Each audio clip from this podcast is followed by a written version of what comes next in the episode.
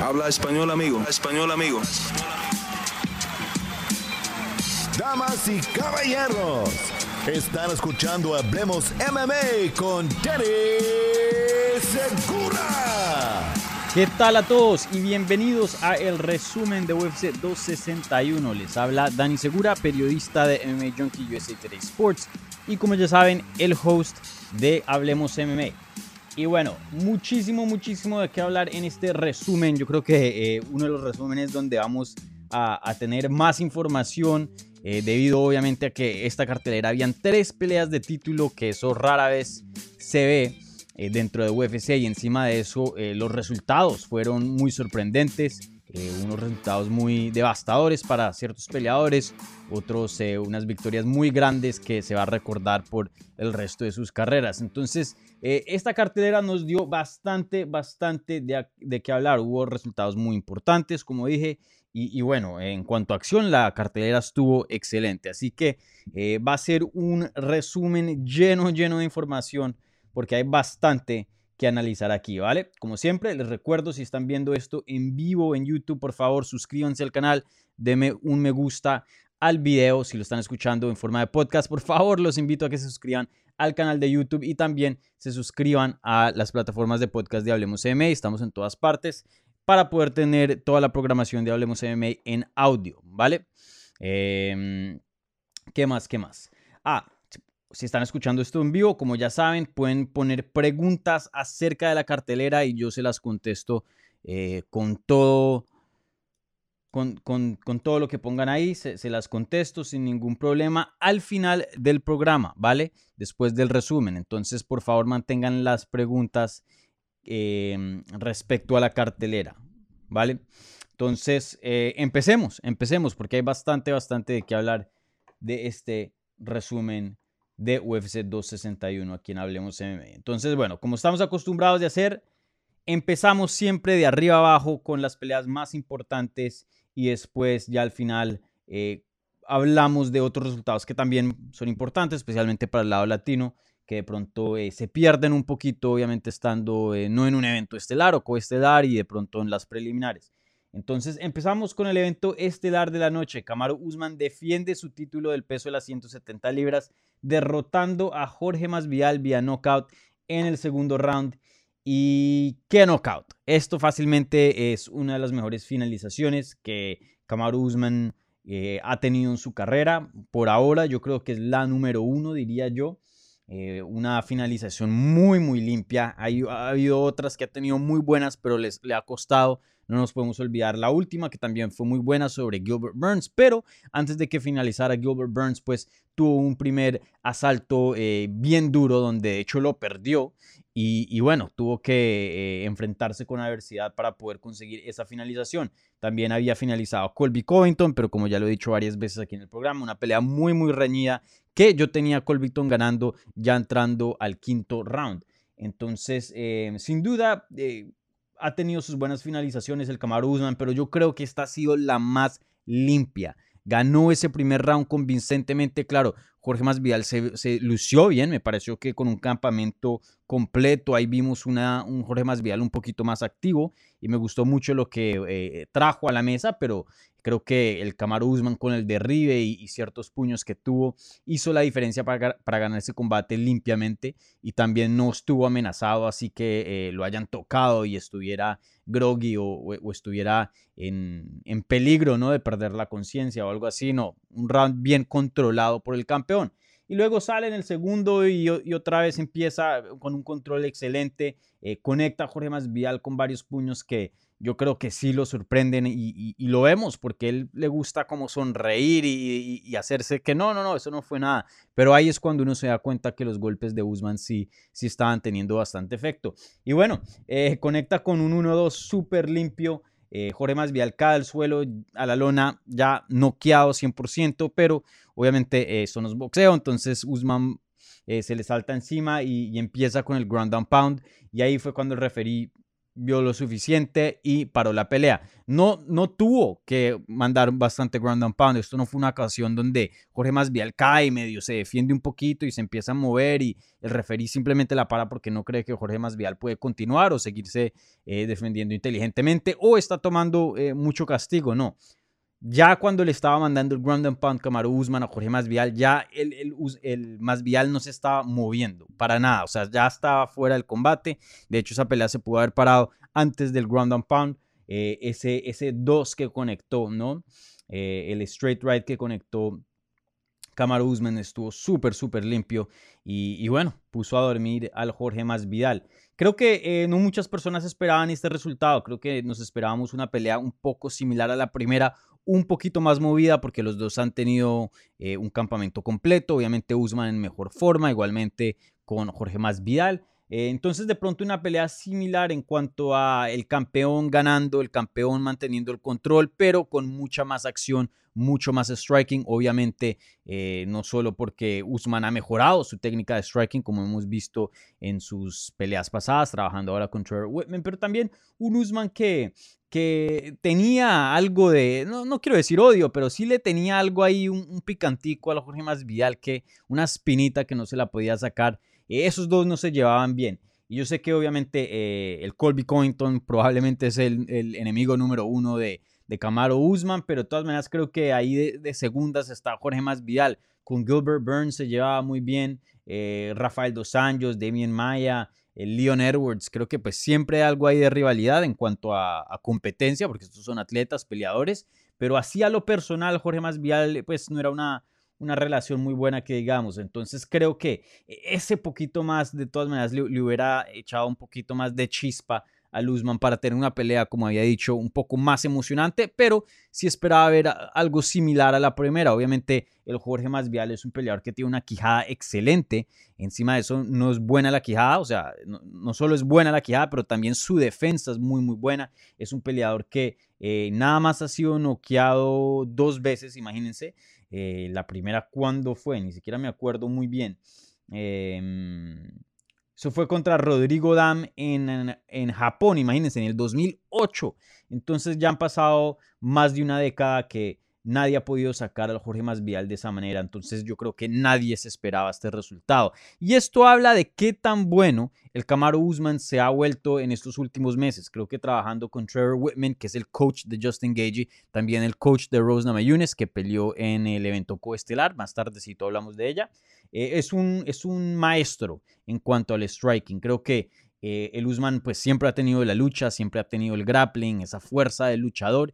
y pues el striking nunca ha sido malo, pero no ha sido algo así excelente, no ha sido algo em, élite, ¿no? Y creo que está, está alcanzando esos niveles de élite con Trevor Whitman y, y, eso lo estamos viendo y lo está formando para ser un arma muy letal en las 170 libras. La verdad que no veo no veo quién le gane a este punto. Eh, creo que hay varios peleadores que pueden ser eh, amenazas, peleas, retos eh, medio interesantes, hasta de pronto reñidos, pero no, no hay algún peleador que yo diga, saben que este, este es el que le puede ganar. Creo que Usman es mucho mejor que toda la división y, lo está comprobando ahora mismo. Entonces, se va a poner muy interesante la cosa. Em, ¿qué, más, ¿qué, más, puedo decir de, de Kamaru Usman?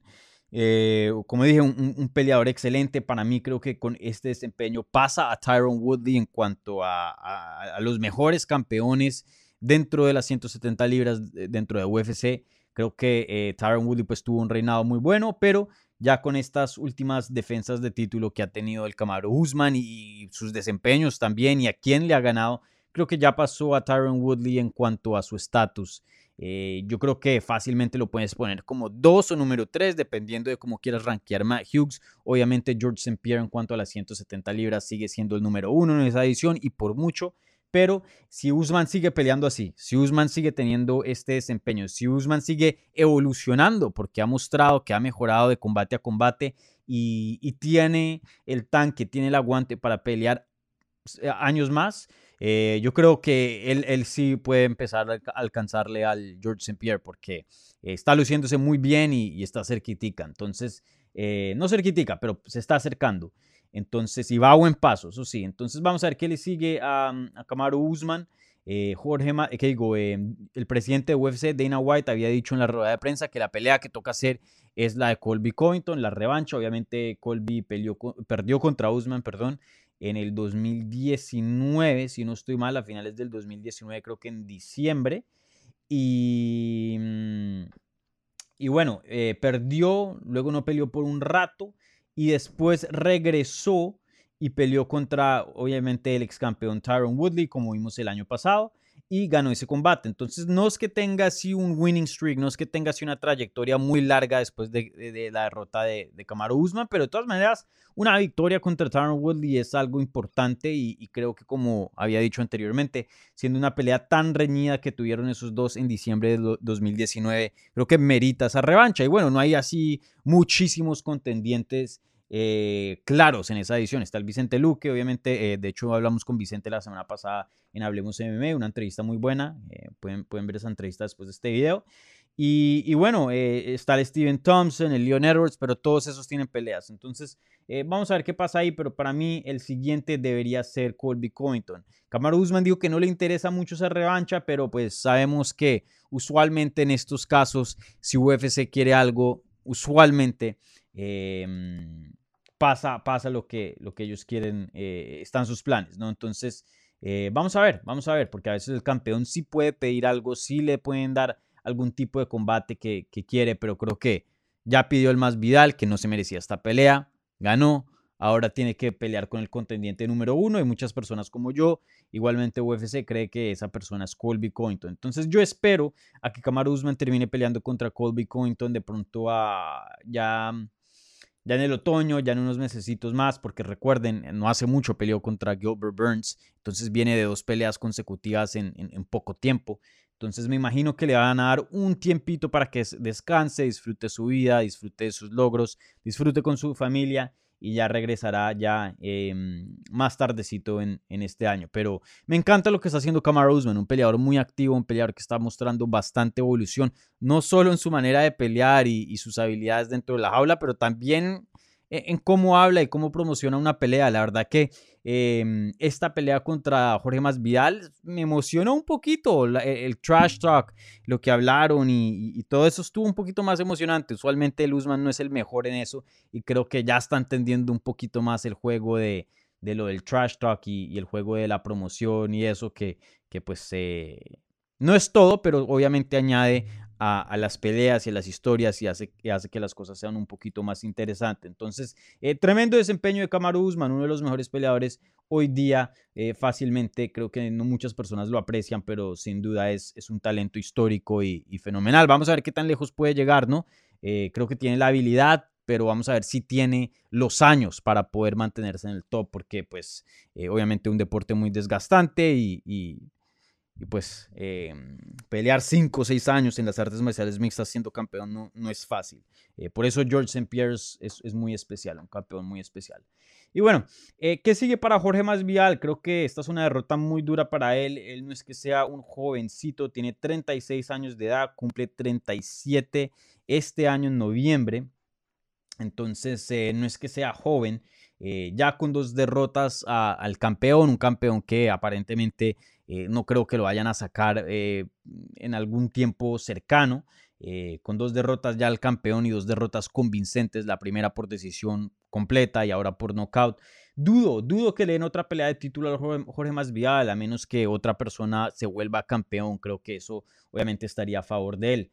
Entonces, em, dudo que le otra pelea y aún así con dos derrotas consecutivas, creo que va a tener que ganar varias peleas para que pueda ya volver a ser contendiente al título, ¿no? Entonces, eh, no creo que veamos a Jorge Masvidal pelear por un título otra vez en su carrera, por lo menos dentro de UFC, en las 170 libras. Claro, uno nunca sabe, de pronto baja a 155 y gana algunos combates ahí, y ahí sí se pone la cosa interesante. Pero eh, en 170 creo que Jorge Masvidal, contendiente al título, creo que eso se acabó. Obviamente uno no puede decir con certeza, las cosas cambian, como dije, Usman puede perder, Jorge Masvidal puede ganar varios combates y mostrar bastante evolución, pero ya con 37 años de edad, ya con casi 50 peleas como profesional, si no estoy mal, Eh, no creo que veamos mucha evolución en su juego y no creo que lo veamos años, tanto tiempo dentro de este deporte. La verdad que ya está en las últimas de su carrera y, bueno, eso es de esperar de un peleador de, de 36 años de edad con más de 50 peleas de experiencia. Entonces, eh, vamos a ver qué le sigue Jorge Masvidal. Definitivamente una posición complicada para él. Como dije, creo que sus sueños de pelear por un título y ganar un título eh, se le ven complicados. Pero aún así, un peleador que tiene un seguimiento muy, muy grande. Se puede decir que hasta es más famoso que el campeón, que suena loco decirlo, pero es verdad. Entonces, eso siempre es muy apetecible, obviamente, en los deportes de combate. Creo que eh, puede seguir peleando. Puedes tener combates muy grandes, puede encabezar eventos de pay-per-view y puede llegar a ser mucha plata, que eso pues es, diría yo, lo más importante aquí. Entonces no creo que la historia de Jorge Masvidal se ha acabado, pero en cuanto a ser un, retador al título, eh, creo que sí. Creo que sí, pero vamos a ver qué pasa. Obviamente em, cualquier cosa puede pasar, pero, pero la veo complicada para, para el Jorge Masvidal. Eh, creo que la revancha contra Nate Díaz existe ahí, especialmente si Nate Díaz le llegara a ganar a Leon Edwards. Creo que esa pelea se vuelve un poco más interesante.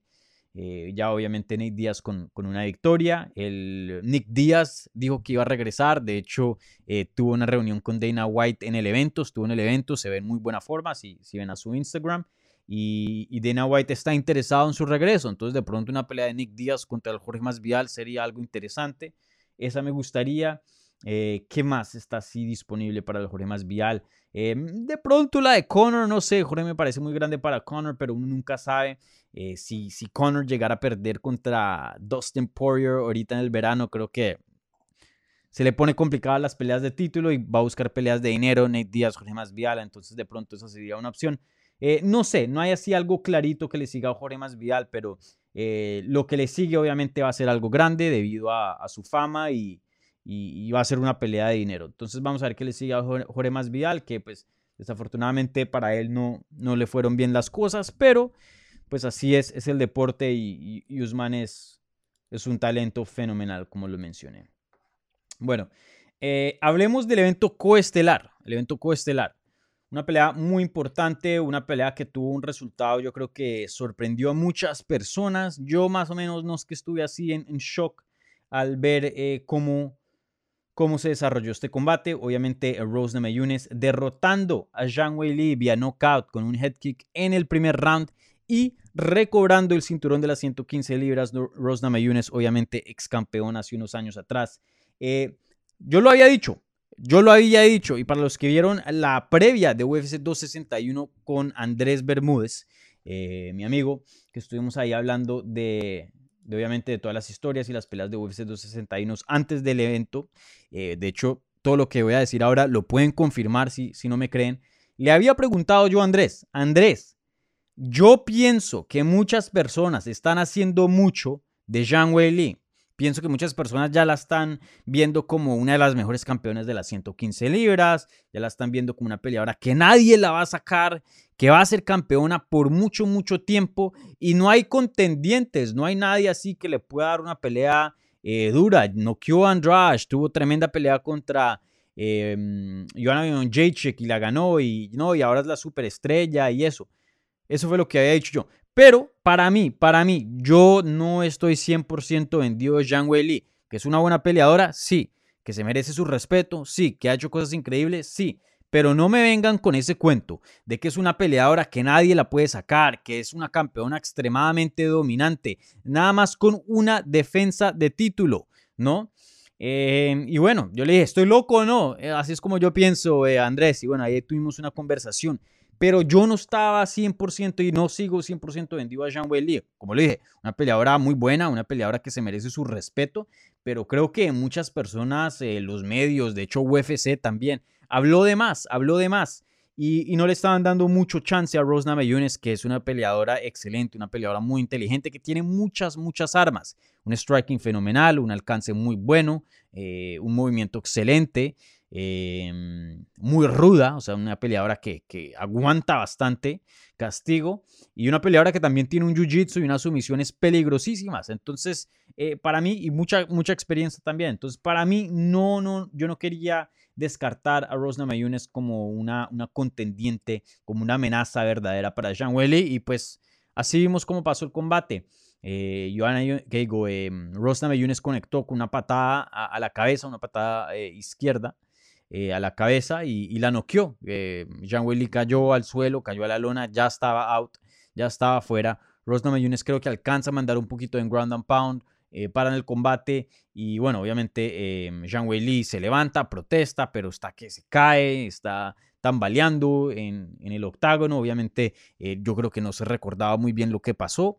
Y, bueno, eso es entendible protestar en esas condiciones, ¿no? Pero creo que si ella vuelve a ver el combate, y estoy seguro que ya lo vio, creo que eh, estoy seguro que va a pensar que fue un...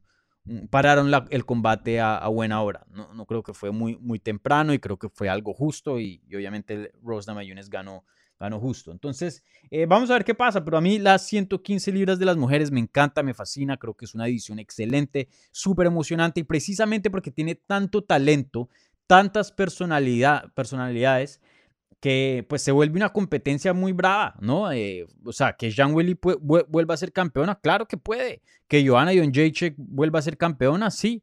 Si regresa Tatiana Suárez a las 115 libras, que puede ser campeona, obviamente que sí. Andrade ahorita que perdió, más, más adelante hablamos de Andrade y de Shevchenko, pero Andrade sigue siendo un talento fenomenal y, una fuerza muy bárbara en las 115 libras. Si ella vuelve a bajar a esa categoría, obviamente sigue siendo una amenaza al título. Mejor dicho, eh, Carla Esparza, hay muchas, muchas peleadoras que, pueden recobrar ese título. Entonces, eh, eso se pone muy emocionante y eso es lo que hace la división tan buena. Entonces, eh, felicidades a Rosa Mayunes, un, un, desempeño muy bueno. Me gustaría que de pronto hubiera sido un poquito más larguita la pelea, así vemos un poquito más de, su evolución como peleadora, porque siempre trae algo nuevo a la mesa. Igualmente, a ver eh, qué trae Jean Weili, ¿no?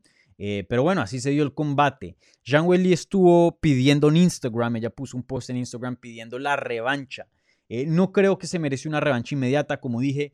Eh, yo no sé por qué, pero muchas personas, los medios, los fans, etcétera, la UFC también, eh, ponen a, a Jean Willy como si fuera una campeona como una Joanna Jacek, una Ronda Rousey, una Amanda Nunes, la misma Shevchenko, como alguien que, que ha estado en la división por años y eso ha defendido el título muchísimas veces. No, no, no, no.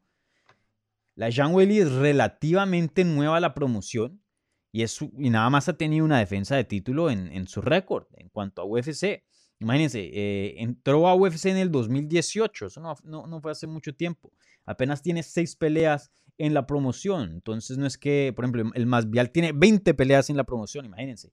Y, mm, y, hasta el año pasado fue la primera vez que peleó por un título dentro de UFC. Entonces em, creo que se apresuraron un poco con Jean Willy, pero bueno, eso es lo que hace la promoción, ¿no?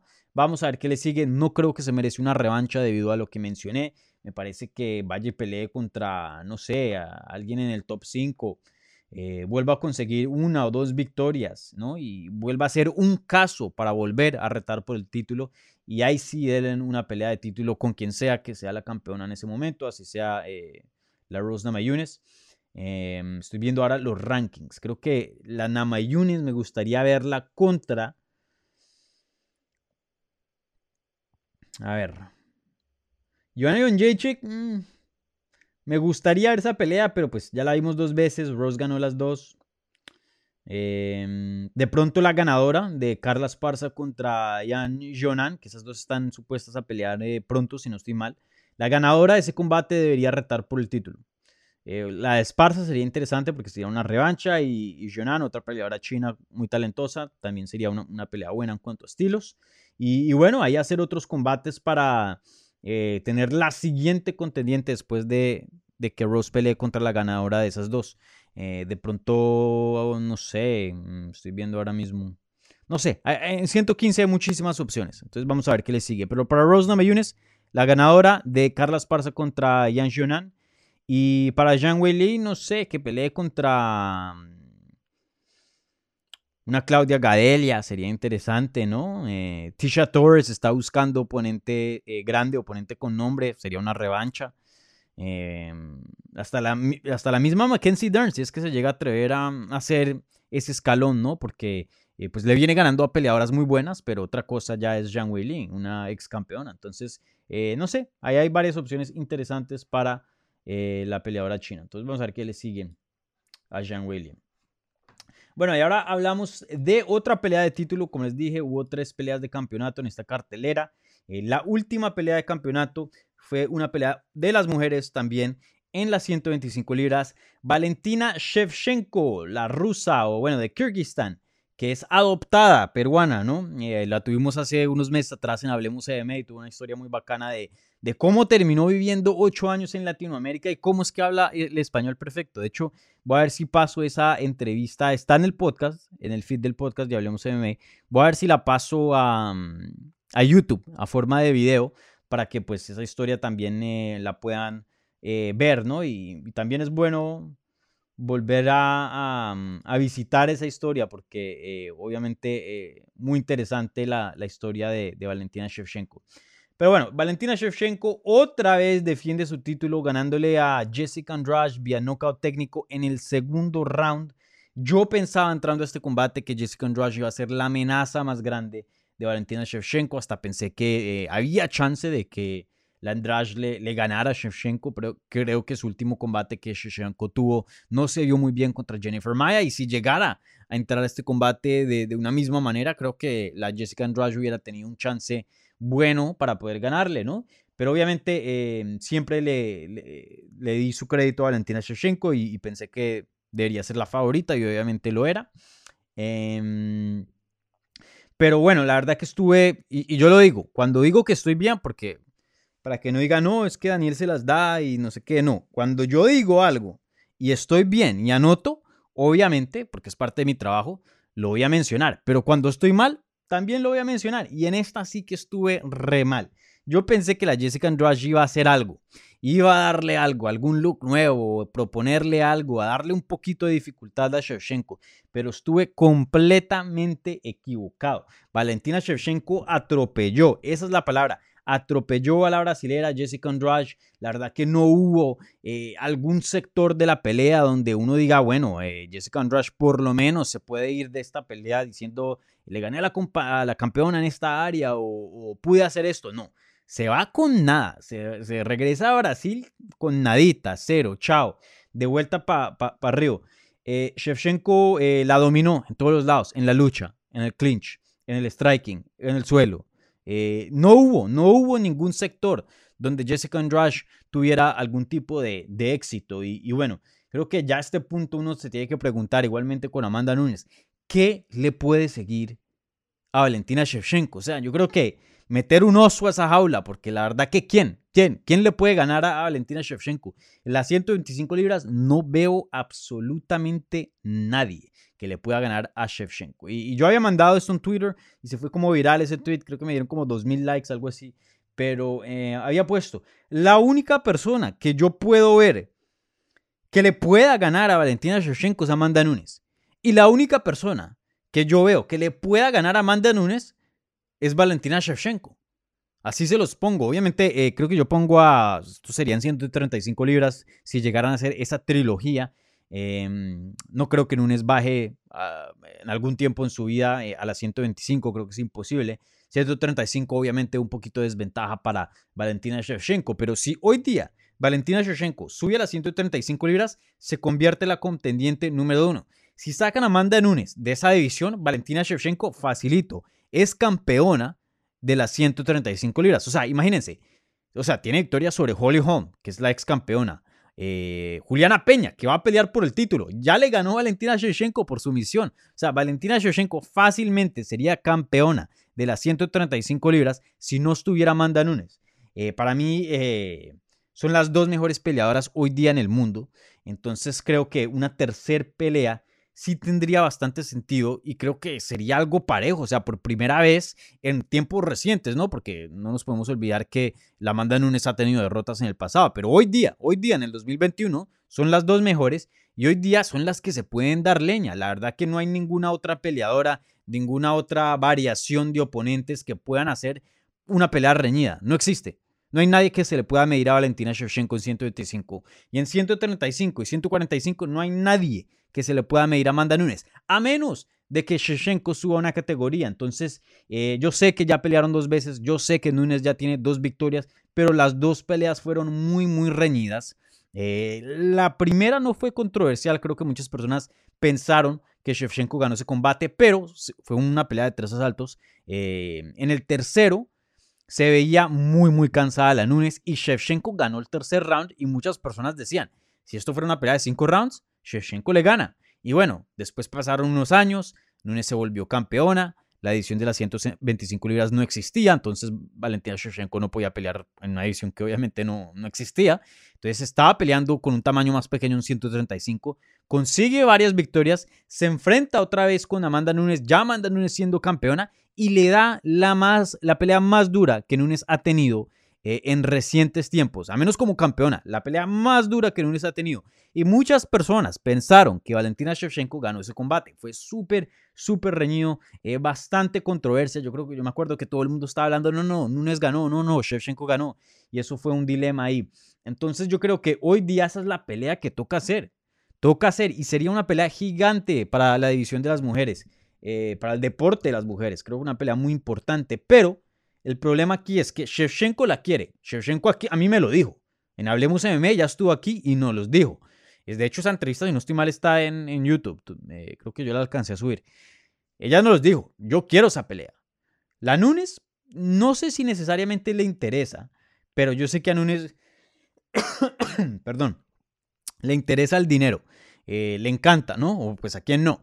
Y esa pelea sería una pelea bastante, pues, grande, ¿no? Eh, creo que vendería mucho más que, y lo digo con todo respeto, que una Juliana Peña o, cualquier otra peleadora que pongan en esa jaula, debido a qué, qué eh, tan competitiva eh, debería ser esa pelea, ¿no? Y también debido a que, pues, sería campeona contra campeona, que, pues, eso siempre es bastante lujo, ¿no?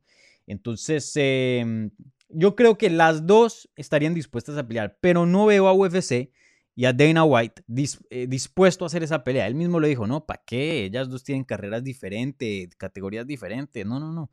Pero pues eh, ahí, ahí dijo más o menos como de contentillo, bueno, pero si quieren, de pronto hacemos algo. Pero no veo que UFC tenga mucha, mucho interés en hacer ese combate. ¿Por qué? No sé, de pronto porque alguna pues, tiene que salir perdiendo y eso le daña eh, el, stock, ¿no? como dicen en inglés, a, la, a, la, perdedora, pero, pero no creo, no creo. Pienso que o, Nunes sale como una superestrella y, y a Shevchenko se le perdona porque es en una categoría donde no es su categoría. O la, la Shevchenko gana y, se vuelve, no sé, ahí sí se vuelve la, la, mega estrella, porque imagínense, ganarle a, la Amanda Núñez es, es, casi, casi que imposible hoy día.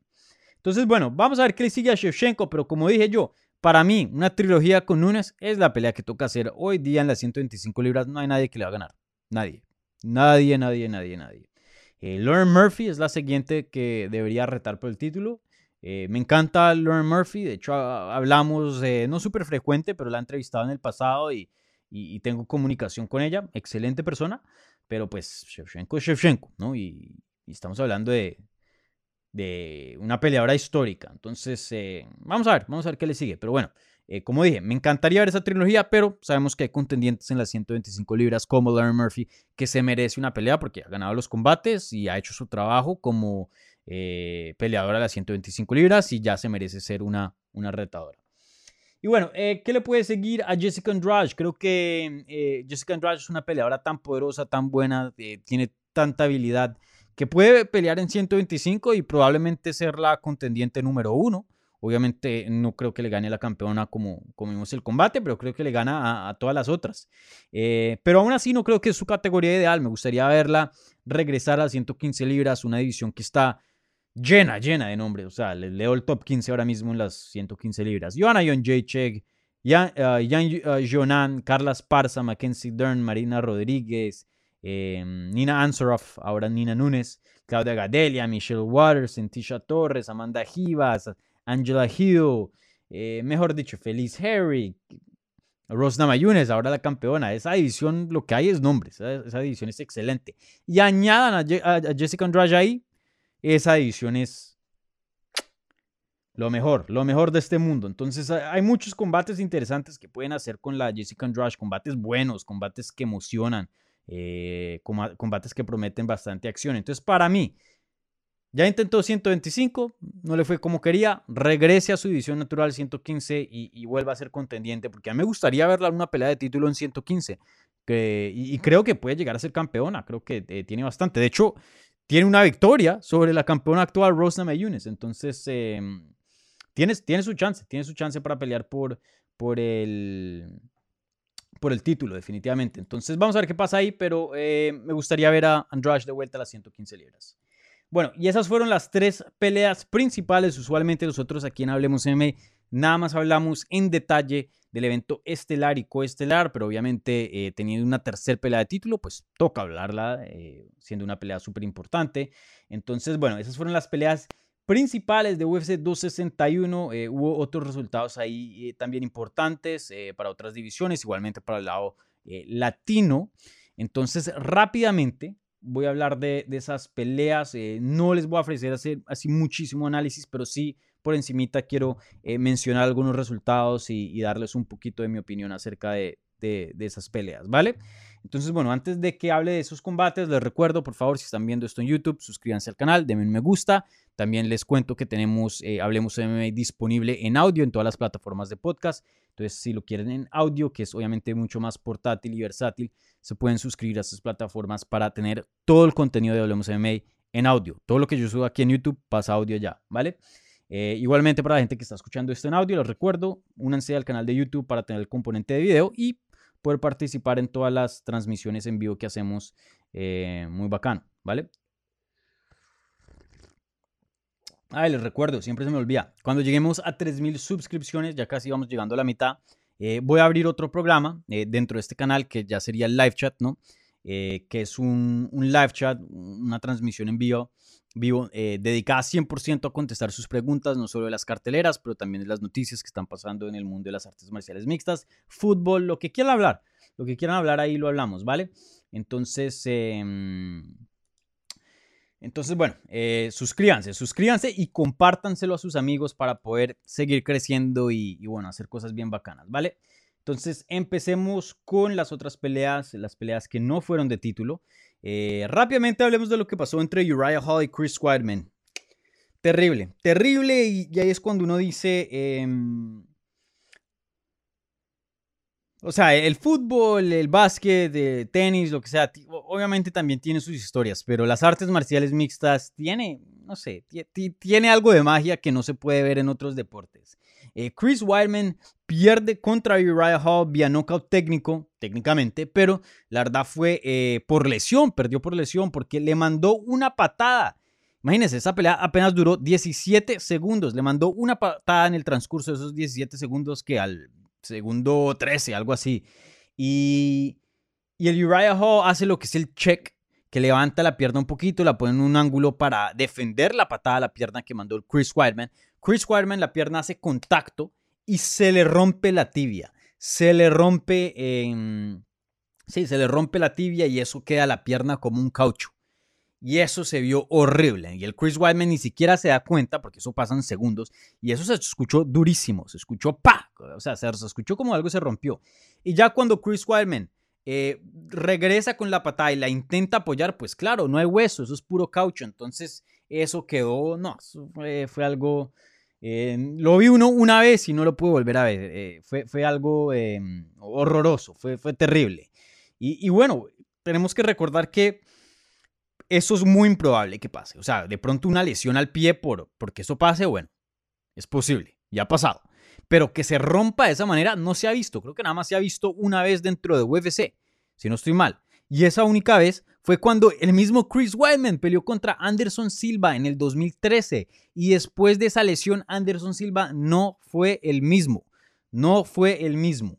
Y, bueno, lo mantuvo bastante tiempo fuera porque requiere cirugía. De hecho, el Chris Weidman hoy, hoy día, domingo, eh, el sábado obviamente lo llevaron directamente al hospital, lo sacaron en camilla después de, de, de UFC 261 y, mm, y, sí, hoy domingo tuvo cirugía y ya puso un update de mm, que todo está bien, todo salió bien, pero la recuperación de eso, si es que hay recuperación, ¿no? Entre comillas, porque no creo que, los atletas muy rara vez después de algo así tan feo eh, lleguen al 100%. Entonces vamos a ver qué le sigue a Chris Weidman ya con, imagínense, 36 años de edad. Em, ni lo quiero decir porque suena duro, pero no me extrañaría si esto le acaba la carrera, ¿no? Pero bueno, le deseo todo lo mejor a Chris Weidman, un atleta y un campeón, ¿no? Un ex campeón que ha dejado todo en esa jaula. Em, y bueno, mucho respeto y le deseo todo lo mejor en, la recuperación que, se le viene. le deseo todo lo mejor a él y, su familia. Y, bueno, ¿qué, ¿qué, más se puede decir? estas cosas pasan, son gajes del oficio, ¿no? Muy, muy desafortunado que, algo así pase, pero pues pasa, ¿no? Eh, los peleadores siempre que se suben a la jaula, eh, se suben a la jaula sabiendo que pues están poniendo su, su salud y su vida en riesgo, ¿no? Y, pues estas cosas pueden pasar y, y bueno, eh, lástima, ¿no? Pero, pero qué cosa tan rara, que nada más se ha visto uno en UFC. Esto casi no pasa.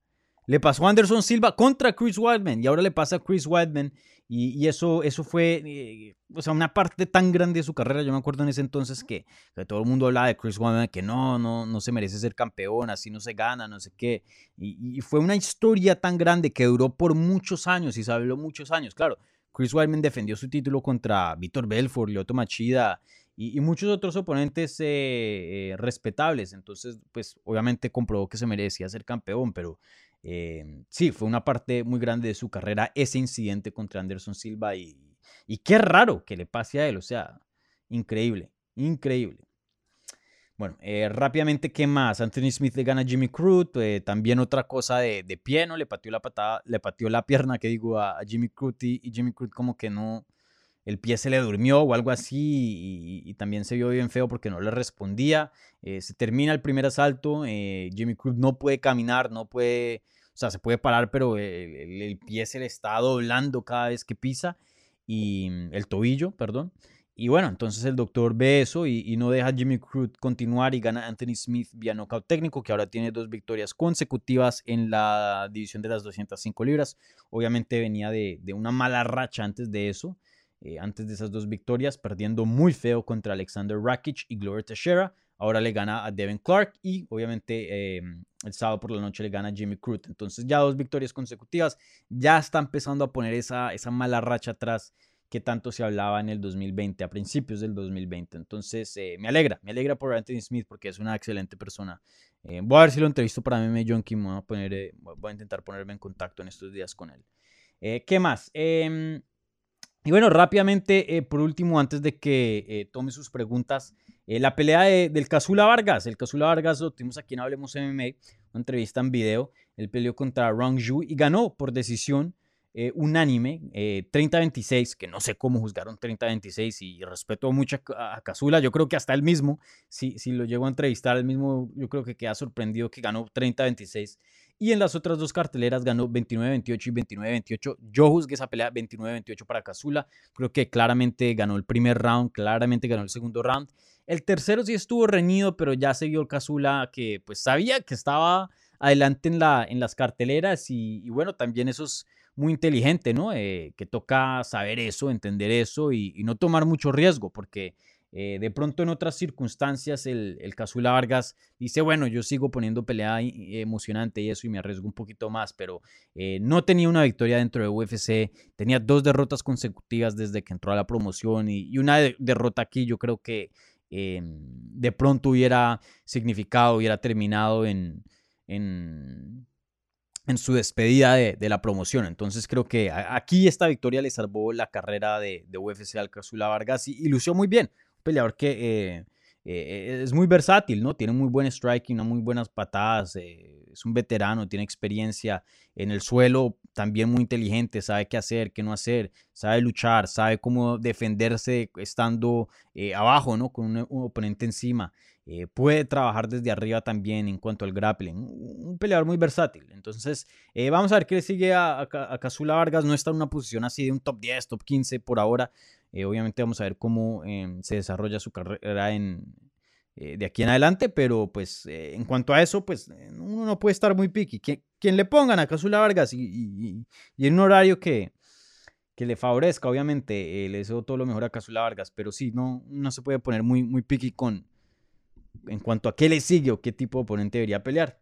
Cualquiera, cualquiera vale. Pero sí, felicidades a Casula Vargas, un desempeño excelente, eh, lució muy bien como había dicho y, bueno, se lo merecía. Eh, creo que un peleador que eh, trabaja muy duro, ¿no?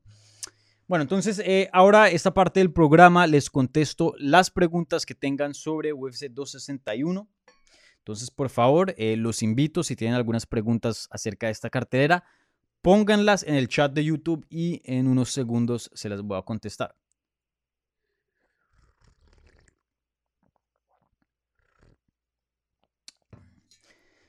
Ay, qué semana tan tan complicada, ¿no? Esa cartelera me tuvo a mí con el corazón eh, latiendo a, a, mil, obviamente una cartelera con unos resultados increíbles, ¿no? Unos resultados eh, que no se esperaban, yo creo, eh, en muchas ocasiones y, y bueno, y eso, y, llega el Atleti el domingo hace que unas horitas pierde contra el Athletic Club y y ahora sí se puso eh, bien peluda la liga. Vamos a ver cómo le va al Atleti, pero eso me tiene bien mal. Bien mal el Atleti. Bueno, contestemos preguntas. A ver, Enrique, no, perdón, aquí me salté una. Rubén, Rubén pregunta, ¿quién crees que puede ganar a Usman? Se ve invencible. Me temo que se va a retirar sin que le gane nadie porque no creo que me queden muchos que le queden muchos combates en UFC y se irá joven. Bueno, ni tan joven, porque el Kamaru no es que sea jovencitico, tiene 33 años de edad. O sea, que si se retira en un año y cumple 34 ahora en mayo. Imagínense, o sea, si se retira el próximo año, se retira con 35. Eso ya es, o sea, no es joven, ya, ya es un, un señor, ¿no? Em, ¿Quién le puede ganar a Usman? La verdad que yo en algún tiempo pensé que Gilbert Burns iba a ser el oponente ideal. Obviamente Gilbert Burns llegó muy cerca, creo que cometió varios errores, eh, por decirlo así, lo digo con todo el respeto de principiante, aunque él no es un principiante, pero eh, creo que él mismo lo aceptaría. Y el Vicente Luque mismo nos dijo eso, ¿no? Eh, cometió unos errores claves que no debió haber cometido y se apresuró mucho para finalizarlo en ese primer round, se desgastó, le hizo aperturas para que Kamaru Usman conectara y, bueno, terminó perdiendo, claro. Eh, no sé si hubiera sido un poco más paciente si, si, hubiera ganado, pero definitivamente no creo que lo finalicen en el segundo. Creo que Usman sigue siendo el mejor peleador de, entre esos dos. Eh, yo digo que Colby tiene un buen chance, pero aún así viendo todo lo que ha evolucionado Usman, no creo, la verdad, que Colby ha evolucionado tanto obviamente él está trabajando, ha cambiado de campamentos, entonces eso viene con conocimiento nuevo porque pasó de American Top Team a, MMA Masters y, MMA Masters es un eh, gimnasio excelente, yo respeto mucho ese gimnasio, pero, mm, pero toda la evolución que ha tenido Usman en estos últimos, en este último año ha sido increíble, en estos últimos seis, ocho meses. Ha sido una evolución que yo creo que muchos peleadores pueden alcanzar. O sea, la manera de, qué tan bueno se ha puesto Luzman es, es algo que, rara vez se ve en las artes marciales mixtas. Los élites, o sea, los, campeones solo pueden hacer ese tipo de, de, de, evolución, ¿no? La verdad que algo muy, muy impresionante. Eh, el Usman antes era pues un luchador fuerte, pero de striking, o sea, era un oponente rudo que pegaba duro, pero, o sea, ser, ser un maestro en el striking no lo era. Y mm, imagínense, y, hoy día es un peleador muy, muy, temible en el striking. O sea, si, le dicen a Luzman, no puede usar su lucha. O sea, de, ahora en adelante no puede usar su lucha. Yo creo que hasta se, vuelve campeón solo usando su striking o, sigue siendo campeón. Eh, un peleador que, eh, una amenaza completa por todos lados, un tanque de guerra ese Usman. Entonces lo veo muy complicado. Creo que el Colby tiene un estilo interesante porque es eh, muy similar al, al de Usman.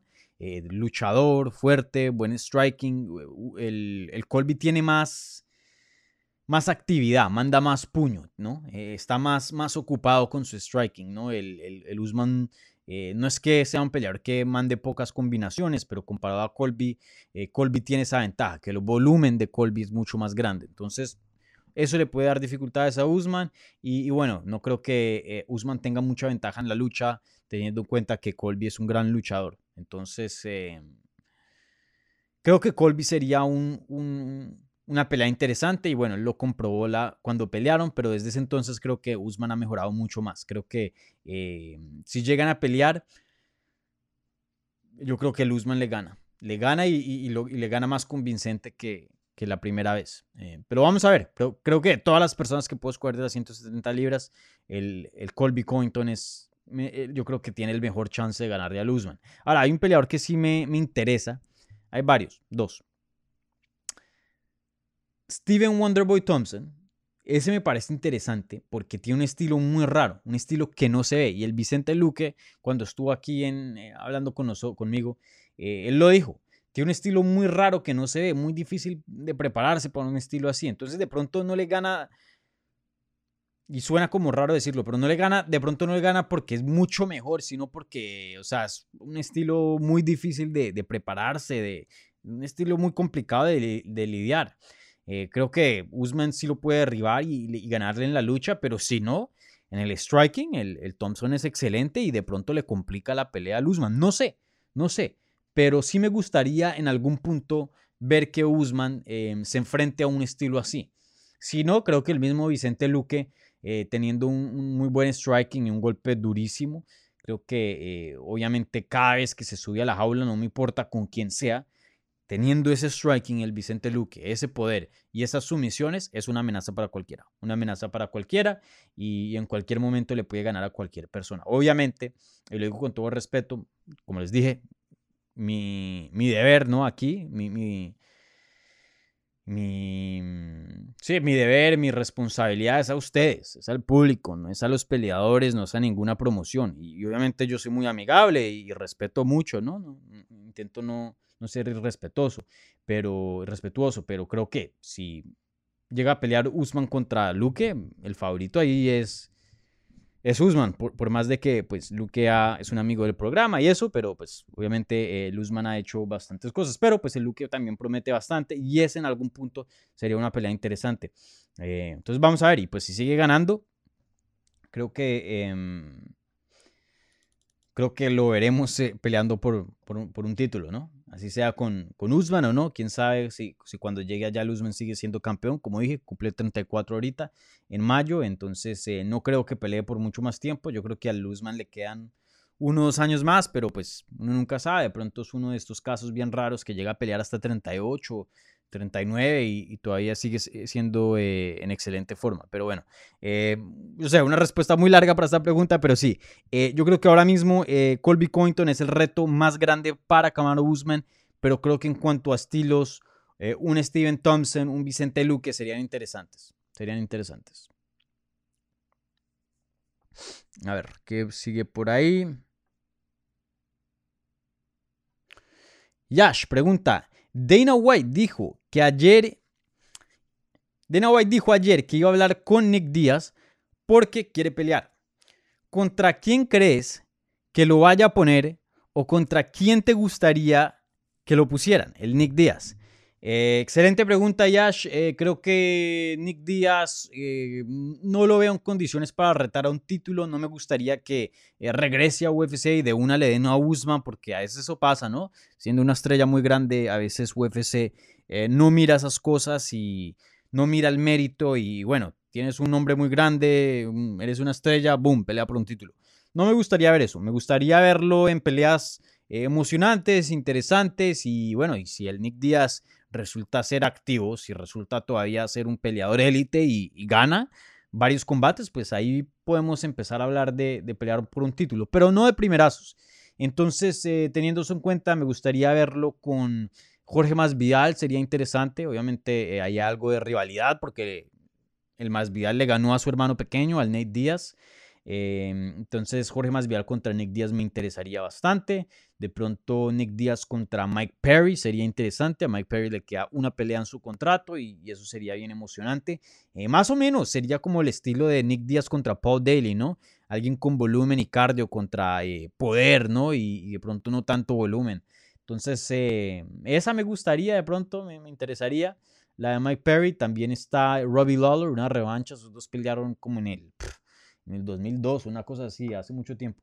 Entonces, em, entonces esa pelea sería interesante, una revancha, los dos están como en lugares muy similares de su carrera, ¿no? Eh, obviamente hicieron mucho por este deporte, siguen siendo, eh, estando en buena forma, siguen teniendo la, habilidad de pelear, de pronto no, no, siguen siendo los peleadores que antes eran hace unos años atrás, pero sin duda no están en un punto como BJ Penn o Chuck Liddell que ya, o sea, que ya no se pueden subir al octágono, ¿no? Creo que todavía están en condiciones de pelear. Entonces, eh, sí, yo creo que eh, mis oponentes ideales serían Robbie Lawler o Jorge Masvidal o un, Mike Perry. Pero me, interesa más por nombre Jorge Masvidal y Robbie Lawler. Creo que esos dos serían ideales para un regreso de, Nick Díaz. Me, encantaría ver a Nick Díaz volver a, a, UFC. Nick Díaz y Nate Díaz, los dos hermanos, em, dos de mis peleadores favoritos. La verdad que siempre eh, traen la acción, siempre.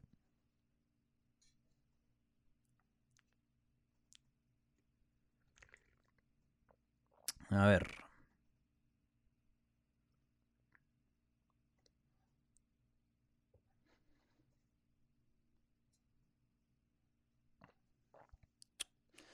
Yo creo que a Jorge solo le quedan hacer ya combates por dinero, sí, probablemente.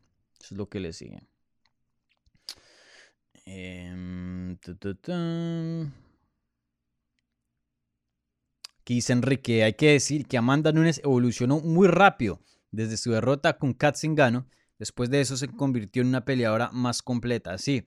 Y lo que hablaba de, de Kamaru Usman, los peleadores que pueden hacer ese tipo de evolución, o sea, que se vuelven peleadores casi que completamente distintos de un día para otro, o sea, en hablar de uno o dos años ya son peleadores distintos, esos son los campeones que usualmente eh, llegan al top y se vuelven campeones. O sea, eso es lo que define un peleador regular a un peleador élite, ¿no? Esa evolución.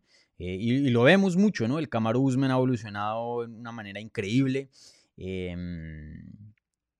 La Amanda Nunes ha evolucionado de una manera increíble. Demetrius Johnson, cuando era campeón, compárenlo años atrás, cuando en sus primeras peleas de 125, mucho más reñidas. Luego, ya cuando llegó al tope, ya era imparable, ¿no?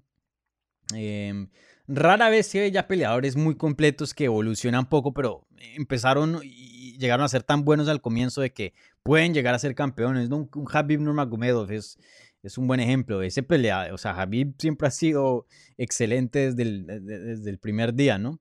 Em, pero sí, la, evolución usualmente em, es algo bueno y siempre, siempre da, usualmente, ¿no? Es un buen indicativo a,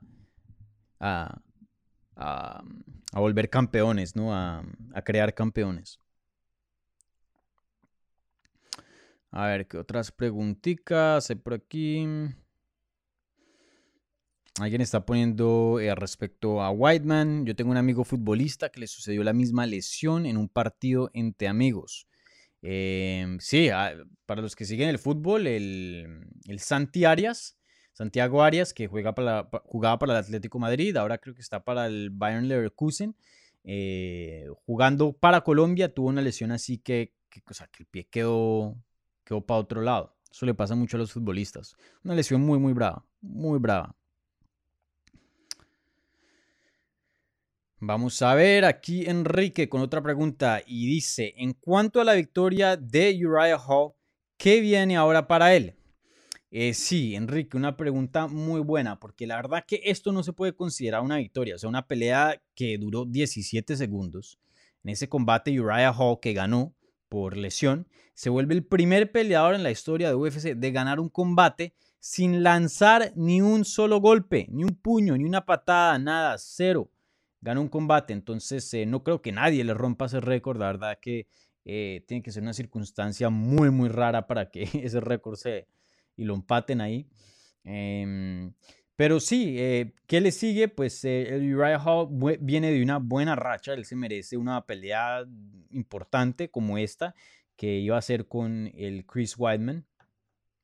El Uriah Hall, si no estoy mal, viene de, de varias victorias consecutivas, sí señor. En su último combate antes del de Chris Weidman le ganó a Anderson Silva vía knockout técnico. Antes de eso al Antonio Carlos Jr., que ahora está en PFL. Y antes de eso a Bevan Lewis. Entonces eh, tiene tres victorias consecutivas, oficialmente cuatro contando esta victoria sobre Chris Weidman. Entonces eso lo pone en una buena posición. Creo que una pelea con él y el campeón Israel Adesanya sería muy emocionante en cuanto a estilos. Eh, me gustaría en algún tiempo verlos a los dos pelear, como les dije, eh, creo que los estilos hacen las peleas, no creo que Uriah Hall es el mejor peleador de las 185 libras, pero por el estilo que Israel Azaña tiene, eh, creo que sería algo interesante de ver. Pero obviamente eh, le faltan victorias para poder llegar a ese punto de poder retar contra el campeón actual. Eh, creo que una pelea contra, mm, una revancha contra Paulo Costa sería interesante. No sé, Paulo Costa, pues obviamente hace poco se salió de un combate debido a, no sé si una lesión o qué, no me acuerdo muy bien. Pero pues si está saludable, Uriah Hall contra Paulo Costa sería interesante. La revancha, dos strikers. Eh, Uriah Hall contra, porque Uriah, Hall está en, el top 10, está en el número 9. Entonces, em, uno no puede ir muy atrás para darle nombres, ¿no? De pronto Uriah Hall contra Darren Till, pero él sufrió, se rompió la clavícula, también quedó fuera de un combate recientemente. Eso probablemente le va a durar un tiempo para que se mejore. Esa sería interesante. Em, esas dos me gustarían. Pero bueno, eh, todo depende si están disponibles o no. Y, bueno, si no están disponibles, cualquiera. Jack Manson o, o el mismo Derek Brunson, algo así. A ver, a ver, a ver. Mm, otra preguntita por aquí. Eh, Conor McGregor acusó en Twitter a Kamaru Usman de copiarle los movimientos. Dejó ver su interés de enfrentarlo en las 170 libras. ¿Crees que, podrá, que podría pasar esa pelea? No, para nada. Conor McGregor no va a pelear por nada en las 170 libras. Si va a pelear en las 170 libras, va a ser contra algún peleador de las 150 libras 155 libras que deciden no cortar peso y hacen un combate en las 170, pero con un verdadero 170 no creo que pelee. Em, y mucho menos contra el campeón Kamaru Usman lo destruye. Lo destruye en el primer round. Facilito. Y eso de acuso que le copió técnicas, esto es un deporte de copiarse. A cada rato se copian. O sea, ¿no lo ven? Anderson Silva, el crane kick, no a Vitor Belfort. Y luego al rato todo el mundo lo estaba haciendo. John Jones con el oblique kick. Eh, ya todo el mundo lo está haciendo. Eh, George St. Pierre hace muchos años empezó a trabajar mucho su jab y luego todo el mundo empezó a trabajar el jab. Eh, es, un, deporte de copiarse, o sea, ¿por qué no? no?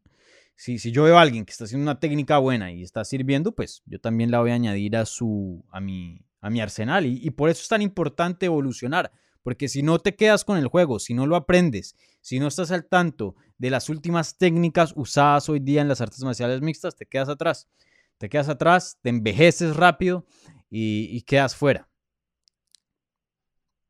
Toca mantenerse relevante.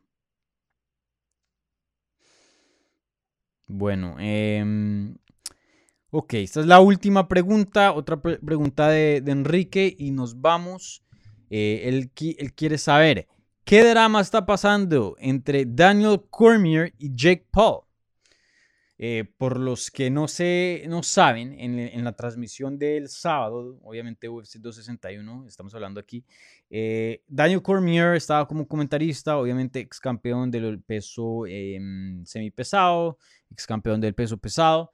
Él, no sé, les, disgustó al, al, Jake Paul, ya se han estado hablando en Twitter, ¿no?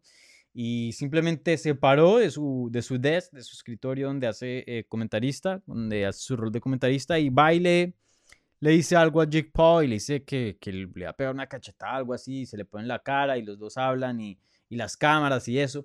No crean mucho en eso, es pura publicidad. Eso es pura publicidad y, y el Daniel Cormier hoy día le encanta eso. Em, eh, publicidad y estar en Twitter, que la gente hable de él, obviamente pues eh, eso traslada en fama y, luego en fama termina eso también en, más dinero. Así que no lo culpo, no lo culpa el Daniel Cormier, pero no creo que el Daniel Cormier tenga así una bronca eh, verdadera contra Jake Paul. No creo que, eh, o sea, es, alguien que tuvo una rivalidad con John Jones, imagínense. Eh, ¿Qué le va a hacer este peladito? ¿Qué le va a hacer el Jake Paul? o sea, nada. Em, eso, es puro, eso es puro hable y, y puro medios. Eso es lo que es, pero ahí no no está pasando un drama verdadero que, que Daniel Cormier sí se hirió por algo que dijo Jake Paul y, lo odia y quiere pelear con él. Nada, eso, es puro, pura conmoción, puro, puro, puro show. Así que no se crean esas. La mayoría, la mayoría de, todo lo que haga Jake Paul es puro show. Uno que otro sí, sí tiene alguna rivalidad verdadera. El Jake Paul se volvió el nuevo Mayweather de las artes marciales mixtas. Hace unos años atrás, antes de que mm, Mayweather peleara contra Conor McGregor, incluso unos meses, hasta un año, dos años después, eh, era Mayweather contra las artes marciales mixtas. A cada rato Mayweather hablando mal de las artes marciales mixtas. Ahí salió, salía Gervonta Davis, el, estudiante del Floyd, también hablando contra TJ Dillashaw qué más. Y, ese era como el pleito. Claro, obviamente eh, Floyd Mayweather un peleador verdadero, ¿no? Y ahora es Jake Paul contra las artes marciales mixtas. Qué cosa, ¿no? Pero bueno, ¿qué se puede hacer? Eh, bueno, con esto terminamos el resumen y los resultados de UFC 261. Muchísimas gracias a todas las personas que participaron en vivo y mandaron preguntas. Eh, también muchas gracias a todas las personas que están viendo esto eh, después de la transmisión, así sea aquí en YouTube o en audio en las plataformas de Hablemos MMA, las plataformas de podcast. Obviamente les recuerdo otra vez si están escuchando esto en audio, suscríbanse al canal de YouTube y si están escuchando esto o viendo esto en video, por favor también suscríbanse a las plataformas de podcast de Hablemos M. Estamos por todo lado, Apple Podcast, Teacher, Spotify, Google Podcast, em, por todo lado estamos. Entonces eh, suscríbanse para tener contenido en audio también. Em, otra vez, denme un me gusta, suscríbanse al canal y les los dejo con un par de recorderis. Eh, hizo una entrevista con Juan Espino eh, respecto a su pelea contra Alexander Romanov, una pelea que terminó muy controversial. Eh, esta entrevista va a salir pronto, una entrevista muy buena donde, donde el Espino explica todo lo que sucedió y, bueno, no estuvo muy contento con cómo terminó ese combate, entonces ahí van a ver en la entrevista que va a salir esta semana que se viene. Eh, también la entrevista con el Diego López, yo sé que estaba supuesta a salir la semana pasada, pero la semana pasada estuve súper ocupado con la de Cazula, con la de Vicente, mejor dicho, eh, que no hice la semana pasada y obviamente con mi cobertura en inglés para MMA Junkie. Entonces, esa entrevista con Diego López va a salir em, esta semana. Y creo que tengo otra planeada, si no estoy mal. No, creo que esas son las únicas dos por ahora, pero no se sorprendan si si traigo una tercera entrevista esta semana, ¿vale? Así que, eh, bueno, muchísimas gracias a todos eh, por, eh, por sintonizarse. Que tengan una linda semana y nos estamos hablando pronto, ¿vale? Chao.